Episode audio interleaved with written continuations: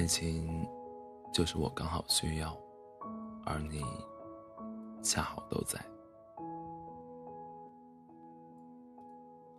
每一个女生都是柔软的，只是生活逼着她们活得愈发生硬。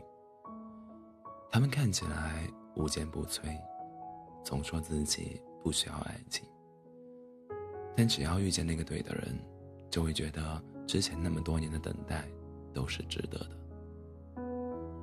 电视剧里演的那些故事不全是假的，这个世界上就是有人会想方设法的让你开心。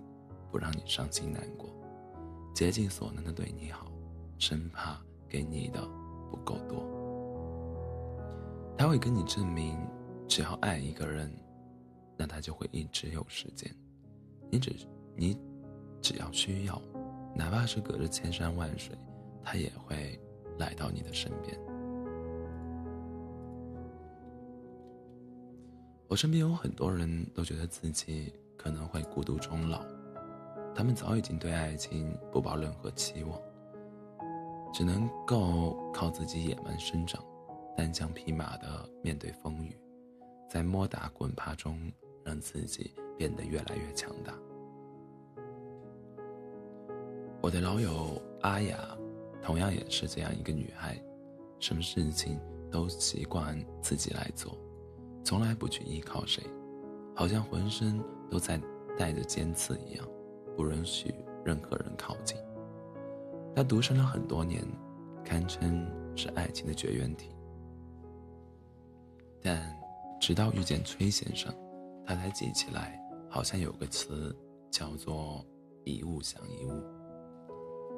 这个时候，他才愿意卸下面具，去当一个小女孩，不再剑拔弩张，变得温柔起来。尽管对方不帅气。也不多金，但比起那些只会打嘴炮、玩尽暧昧、说喜欢他的那些人，崔先生会在他需要的时候第一时间出现，帮他解决问题，给他当下需要的陪伴。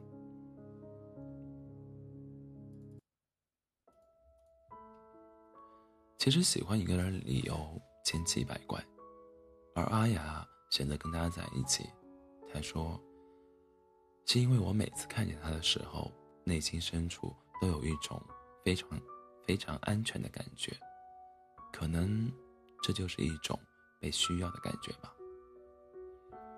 阿雅跟崔先生是朋友聚会的时候认识的，聚会结束以后，崔先生问我们要了他的联系方式，两个人一起保持着不咸不淡的关系，平日里有事没事就聊上几句。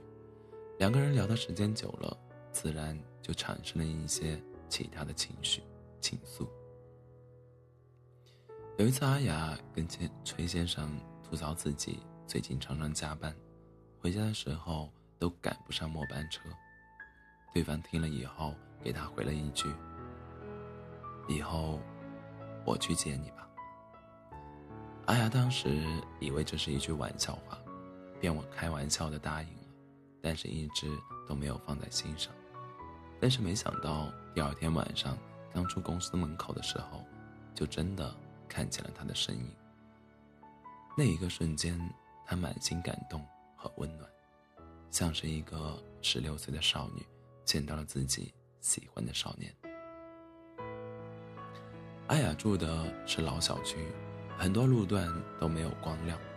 两个人走在路上的时候，崔先生问他。以前都不害怕黑的吗？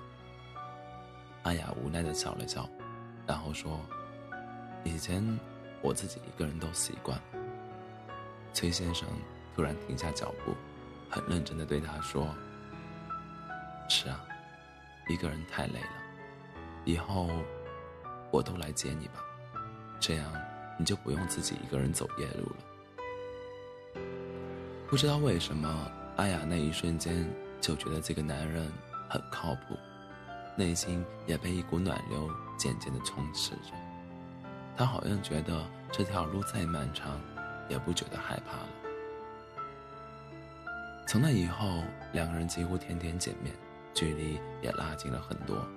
阿雅也逐渐敞开心扉，以前他遇见麻烦的事情，都会想着自己去解决，从来都不声张，生怕是给别人添麻烦。前段时间他生病感冒，饿着肚子一个人去医院打点滴，但是这个事情被崔先生知道了，他狠狠地责怪了他一番。没过多久，他就出现在了医院，手里还拎着他给阿雅做的饭和菜。阿雅以前把爱情看得太过于奢侈了，觉得像他这样的，可能以后再也遇不见了。可是那天在医院看见崔先生的那一刻，他突然感受到了一种力量，那种力量可以对抗孤独，也让他感受到一种莫名的踏实。他突然觉得，以前这个城市就像一个战场，一直以来他都习惯了一个人孤军奋战，从来都没有想过背后会有一双眼睛在默默的陪伴着。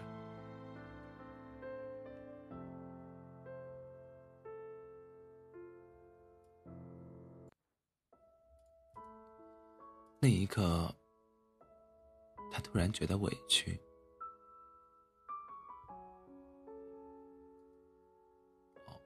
像阿雅这样的姑娘，习惯性的将自己包裹在一个坚硬的躯壳里，只能够允许自己与外界硬碰硬，从未展露过给任何人内心深处的柔软。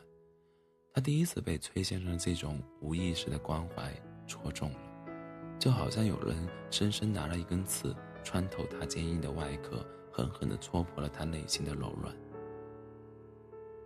那一刻。他突然觉得委屈，好像第一次被人发现了心底的秘密一样，委屈的像个孩子一样，哭了起来。也是从这一刻开始，他决心与眼前的这个男人在一起了。或许对方没有什么花言巧语，只是说他会一直待在他的身边，照顾他。但是阿雅也知道自己要的。也并不多，只是想在累的时候有一个肩膀可以依靠。以前阿雅一个人的时候，自己可以去逛街，但现在多了一个人陪自己吃饭，就不再觉得孤独了。以前她也可以一个人去看电影，但现在多了一个可以陪自己吃爆米花、喝可乐，还可以一起讨论剧情的人。以前他常常担心自己会因为加班错过末班车，但现在有人会陪他走夜路，不再让他心已单滞。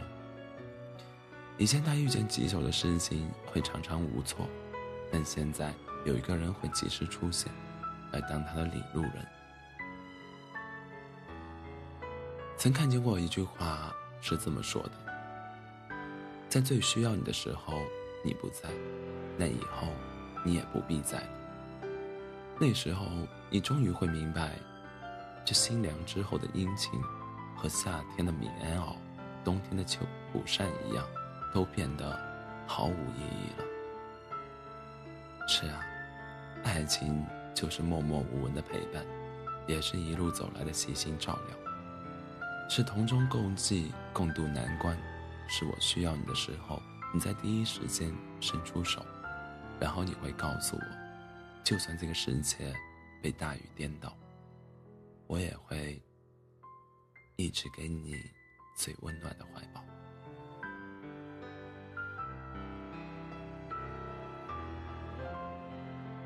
欢迎大家在北京时间凌晨的三点零八分来到喜马拉雅 FM 二四七幺三五六，我依然是你的好朋友。